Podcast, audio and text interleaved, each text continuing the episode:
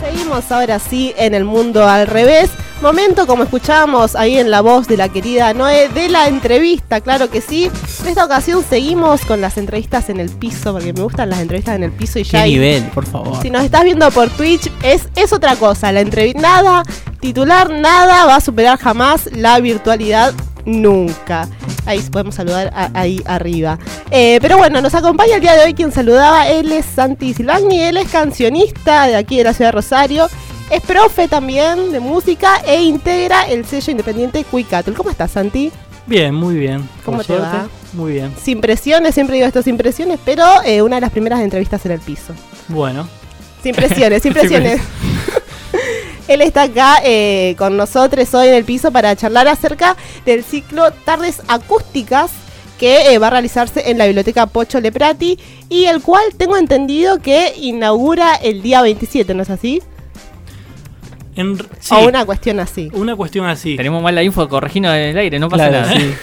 no, yo tenía entendido, por lo que me dijo Carlos, que es el organizador de la biblioteca, que arrancó en abril con el Chula Venegas y José Santucho. Ajá. Pero eso fue también una presentación de un disco, así que se puede decir que arranca en mayo, también por el cumple de la biblioteca. Ajá. Ahí va, ahí va. Y bueno, ¿de qué va el ciclo? El ciclo cuenta más que nada eh, algo acústico, guitarra, voz, sin percusión generalmente porque la biblioteca es un espacio reducido, eh, sin amplificación, sin nada. También es por un pedido de la ley 27.432, una derogación. Eh, cuando Carlos me escribió, me explicó un poco el contexto y bueno, nada, es por ahí la onda. Van a ser todos los viernes de, de un, cada vez un mes. Eh, yo toco en mayo, después viene uno en junio y así. Hasta fin de año. ¿Qué tienen de especial estos, estos shows más íntimos? Como bien decías, la capacidad es reducida y no tiene percusión, tiene una cuestión mucho más eh, desde la armonía también, ¿no? Mucho más intimista. Sí, al artista que generalmente se acompaña con una guitarra y voz, eh, es un lugar que se siente muy cómodo. Yo por lo general me desempeño así. Eh, y tiene otro contacto con el público generalmente. Como son pocas personas desenchufados, es como si estás en la sala de tu casa tocando prácticamente. Creo que también por ahí va la onda de, los ciclos. ¿Y, cuál es la importancia de estos espacios, así como la biblioteca Pocho de Prati, que ya por su nombre tiene una cuestión, eh, una raigambre muy, muy fuerte, ¿no? Sí, yo la Biblia la conozco hace bastante, eh, tengo amistad con ellos.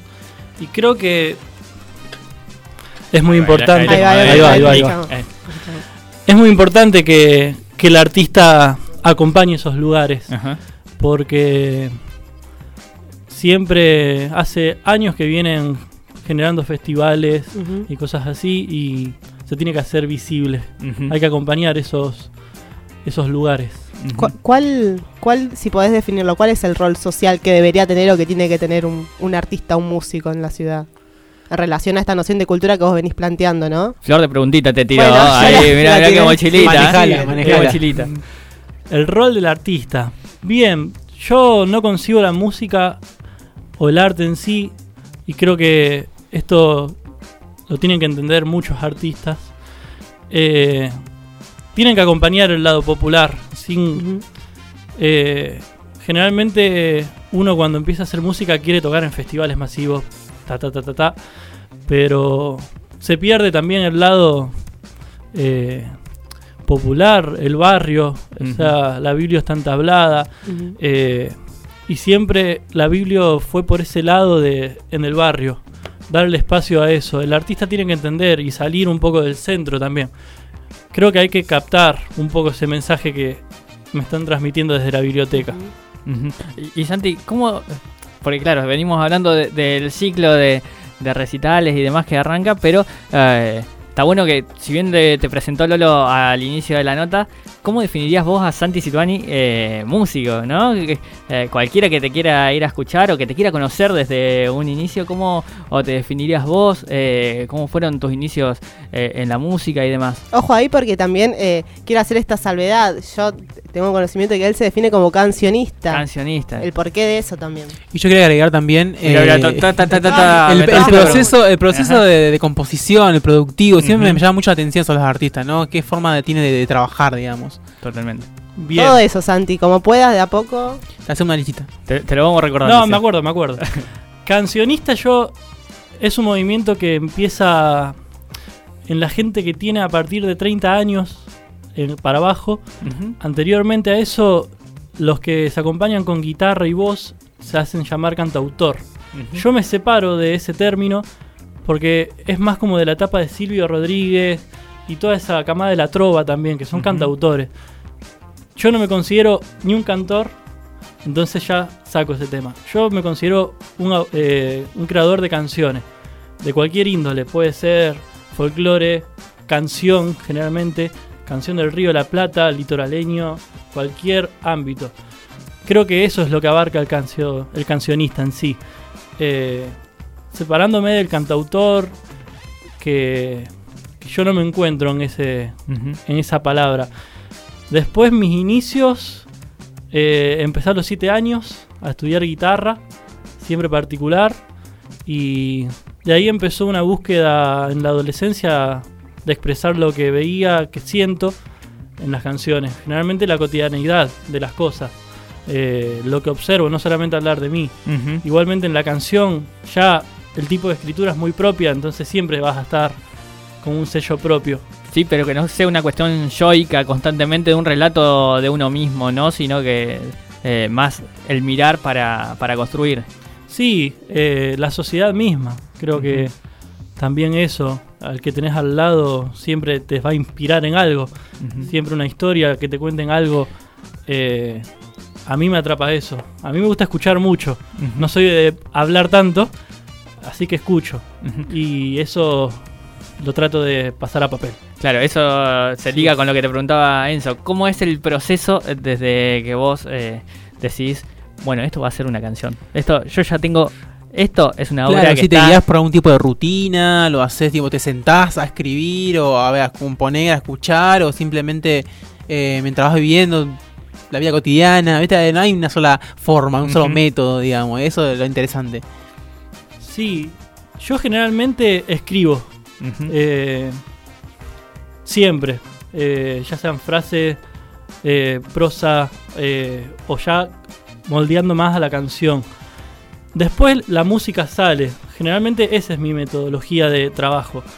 Eh, escribo y cuando veo que algo va para el lado para musicalizarlo, eh, lo, hago. Generalmente todo lo que escribo lo trato de hacer canción. Siempre. Eh, porque me gusta, me pongo con la guitarra y no me pongo a interpretar canciones de otros, sino que tengo ganas siempre de, de componer. Y, pues, no, dale, eh, recién hablabas vos de esta composición que vos haces de las canciones y de lo que escribís inicialmente y luego transformás en canciones en base a la vida cotidiana. Algo que nos afectó y nos atravesó a todos y que siempre hacemos ese paralelismo es eh, la pandemia, alteración absoluta de la vida cotidiana. Dos cuestiones acá. Primeramente, cómo fue el proceso creativo durante la pandemia con la particularidad, con este segundo aspecto de que coincidió con eh, la grabación de tu disco. Sí. Eh, el primer mes de pandemia creo que hice como 20 canciones. Uh, Súper cebado, ¿viste? En la época de hacer el pan, como era? La vara muy alta. Sí, estábamos la masa madre estábamos todos haciendo, claro, sí. Son las canciones. Full, actividad. Yo generalmente a lo que escribo le pongo la fecha. Así que está como el registro así. Capaz que en un día hacía dos letras y eso se convirtió en canción. Igualmente toda la pandemia me centré más que nada en la grabación del disco. Que Trazos y memorias, ¿verdad? Trazos y memorias, sí. 11 eh, canciones que ya eran anterior a la pandemia. Eh, creo que en pandemia de ese disco hice tres. Una la que da el nombre al título y después otras dos. Pero mientras seguía grabando el disco seguía haciendo canciones. es como eso. Siempre no paro de componer. Con el sello independiente que nombró antes Lolo. Sí, Quick Cattle. Eh, grabé con Julián Rossi, que es el director del sello, y lo produjo Franco Colauti. Eh, y bueno, con el sello me encontré en pandemia también, los conocí en pandemia. Yo venía siguiendo ya el trabajo Claro, ¿qué hace Keukatul? ¿Qué, qué, qué hace un sello independiente? y es como una gestión cultural. Eh, armamos movidas independientes. Eh, generalmente somos un equipo de trabajo eh, de muchos artistas y siempre no- nos codiamos con poetas, pintores y tratamos de, de generar festivales Ujú. y demás eventos. Y ahora están haciendo, por ejemplo, el ciclo Aprenderse, ¿no es así? Sí, el Contanos un poco sí. acerca de eso, porque por ahí la gente eh, hay que interiorizar en eso, hay que difundir esas actividades. El ciclo Aprenderse fue en diciembre del año pasado. Fueron dos fechas íntimas en una terraza en 27 y Sarmiento. Y al Aprenderse no solamente fue una fecha de, de música, sino que hubo poesía y a, a la vez se firmó audiovisuales. Cada artista tenía que aprenderse una canción de otro. Yo me tuve que aprender una canción de Eugenia Sasso. Eugenia Sasso se aprendió una canción de otro artista. Y así sucesivamente.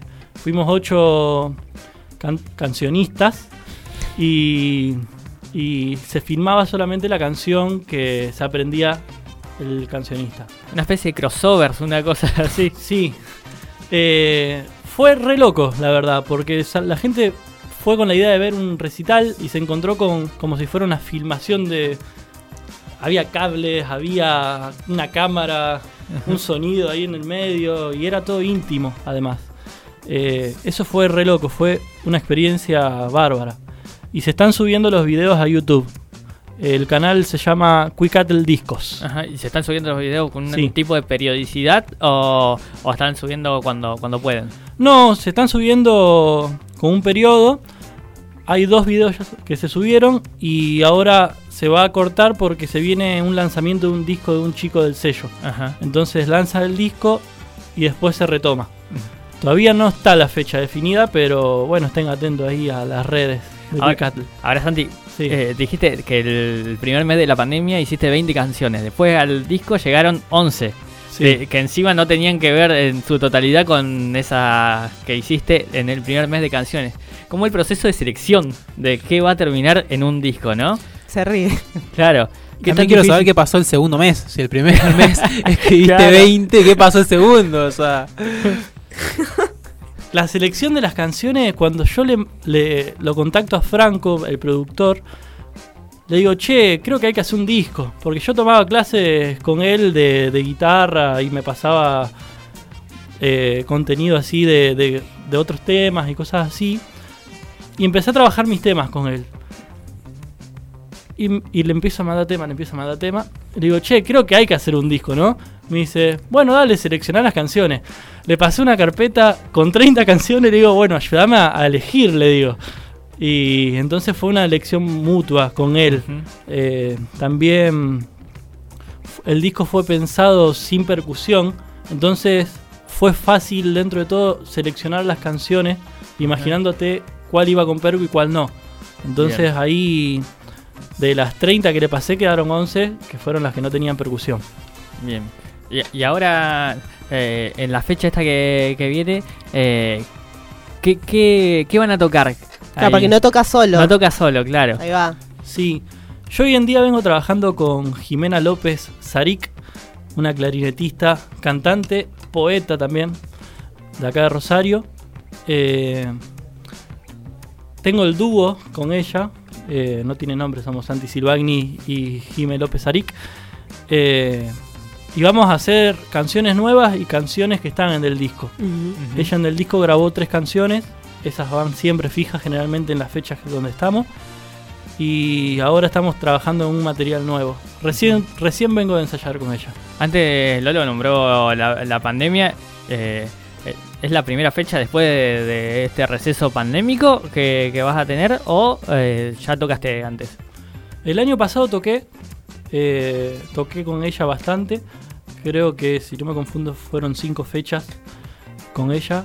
Y ahora es el primero de este año. Eh, así que estoy ansioso, la verdad. Y Santi, ¿cuál es este, la diferencia? Porque vos hablabas acerca de que son haces canciones, de que sos cancionista, y por lo general hay una noción de la música más masiva, esto que vos decías, los recitales, no sé, eh, tocar delante en un enfrente de un escenario repleto de gente, eh, diferencias eh, más allá de las musicales, ¿no? entre la música popular y la música más masiva, si se quiere. Las diferencias. ¿Y por qué elegiste el camino de la música popular y no de lo masivo? Y la música popular es por, creo, por dónde me crié yo, qué, escuché yo generalmente. Eh, mi viejo escuchaba Horacio Guaraní, que si bien era masivo en su momento, porque tocaban cosquín, eh, se diferenciaba de muchos otros artistas que era masivo. Eh, a mí generalmente no me atrapa lo que es la música masiva, nunca no me siento cómodo tampoco si tengo que tocar en un festival grande, generalmente. Eh, pero el camino de lo popular es también tiene que ver mucho Rosario. Es una ciudad muy permeable a lo que viene de afuera también. Eh, tenemos tango, litoral y, y bueno, yo me crié eso, escuchando generalmente música litoraleña y música folclórica, que no es tan masiva. Entonces, creo que por ahí va. No sé si está del todo. No, está bien, está bien, porque está ligado también este, a esto otro que te quería preguntar, de que eh, cómo ves vos hoy el consumo cultural eh, musical acá en Rosario específicamente. Y por empezar, no hay muchos lugares donde tocar, generalmente. Hay como un monopolio también muy importante en la industria musical autogestiva también muchas veces. Eh, y bueno, nada, creo que hay muchas agrupaciones de artistas independientes eh, acá en Rosario que están tratando de luchar por un lugar digno también, que al artista se le pague por tocar. Eh, y el público tiene que hacer el aguante en eso, porque hay, hoy en día muchos artistas que son muy grosos acá en Rosario, independientes, están cobrando 500 pesos una entrada. Y después viene un artista de afuera, como decíamos antes, y cobra masivo, y cobra el triple o más. Y la gente tiene que. La cultura le tiene que dar el espacio al arte independiente, al arte rosarino, a la cultura rosarina en sí. Hay muchísima cantidad y diversidad de música acá en Rosario. Hay que prestarle mucha atención a eso, porque la verdad es muy valioso el arte que hay acá en Rosario y hay que darle un reconocimiento. Eh, es una cuestión también de ser consecuente, ¿no? De esto de, eh, bueno, bancamos la, música rosarina, bancamos la movida cultural rosarina, eh, pero después hay que estar ahí como poniendo el cuerpo, bancando físicamente, ¿no? Asistiendo a, a este tipo de eventos. Y sí, eh, los artistas nos tenemos que ir a ver también, conocernos, eh, charlar. Y, así también se va haciendo una agrupación colectiva en sí. Y, la gente tiene que ir a, hacer eso. Con Quick el año pasado eh, nos sorprendimos también porque organizamos en el D7 unas movidas por la ley de humedales y el D7 se llenó. Y eran todos artistas independientes. Y eso fue un logro, sinceramente, para nosotros. Que los tres jueves seguidos eh, vaya tanta gente al D7 a ver música independiente, a escuchar poesía, que respeten, que hagan silencio también y que escuchen lo que el artista tiene para decir. Porque también el artista es una persona normal, ¿me entendés? Cotidiana. O sea, vos al artista te lo cruzás en la calle, en el colectivo, ¿me entendés? No es, no es alguien superior, como generalmente la gente ve a, lo masivo, ¿me entendés? Como alguien que... Más ajeno. Más ajeno, ¿me entendés? Eh, la gente escuchaba y después tenía al que cantó al lado tomándose una birra, ¿me entendés? Sí, sí, sí. Salía afuera y estaba fumándose un pucho. Eso es también lo lindo que tiene Rosario, porque te conoces también. Ahora, igualmente me, quedo con esto de lo masivo que también pasa eh, salvando muchas distancias, ¿no? Y, con todo, con esta aclaración previa, pasa mucho esto de que los medios también autogestivos o diferentes autogestiones de diferentes rubros, digamos, eh, está bien, llegan a, a un nicho de gente eh, y también está lo masivo, ¿viste? Por otro lado, como los medios de comunicación masivos y demás, pero el- por llegar a ese nicho no quiere decir que no se tenga la aspiración de ampliar la llegada de, de eso, ¿no? Eh, sin querer volverse, digamos, sin negociar o transigir un montón de otras cosas. eh, para llegar a esa amplitud. No sé si me, me hago entender, ¿no? Como que...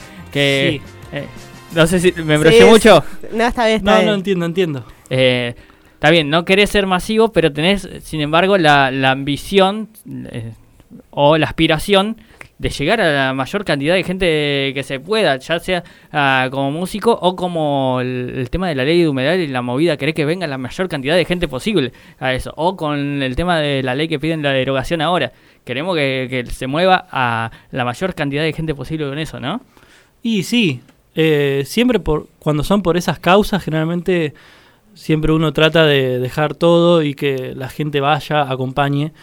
Y Y vos notás, Santi, per- perdón que te Sí. interrumpa, pero eh, ¿notás que hay un diálogo siempre entre las mismas personas en relación a este lado de la cultura que vos estás nombrando? ¿Notás que hay una apertura ya? hay un diálogo, eh, pero es bastante complejo igual. Es como sí, sí. Eh, explayar en eso. ¿A, a quiénes le habla la cultura autogestiva en Rosario? Y la autogestión habla de... A todos en realidad. Tratamos de llegar a todos. A cualquiera. ¿Me entendés? Y tratamos... Esto siempre, lo voy a decir, de corrernos siempre de la centralización. ¿Me entendés? Porque lo que se están olvidando, las grandes empresas que manejan la cultura, ol- olvidando de los barrios también. Eh, hay que estar presente en eso también. Eh, porque no hay, hoy en día, si te lo pones a, a ver, no hay tantas movidas artísticas en los barrios. Hay que darle atención a eso. Y no sé si estoy yendo por ese lado. Muy bien, está bien. pero- A movidas como la del 27 entonces. Exacto, esa. La 27 con Santi y con Jime. Jime López Aric, sí. Eh, entrada libre y gra- y gratuita. Es gratuito, sí. eh, es reducido el espacio. Hay que avisar antes. eh, Hay que ir. reservar un número Bien. a Carlos. Lo tengo acá el número, no sé si quieren que lo diga. Si querés decirlo, si no, ahí en Igualmente el en redes Nos sociales. pasaremos vamos a en redes Bien. también. Sí, sí, ahí en el Instagram del Apocho, si no, y Sí. se hace la reserva entonces. Sí, hay que reservar lugar. Bueno, viernes 27, Santi y Jime tocan en este ciclo casi inaugurando, medio que sí, medio que no, eh, tardes acústicas ahí en La Pocho. Gracias, Santi, por No, haber venido y dialogado con nosotros. No, gracias a ustedes. La vamos con Santi Silvani, cancionista, profe de música de aquí en la ciudad de Rosario, eh, artista de la ciudad. Quédate ahí que ya seguimos haciendo El Mundo al Revés.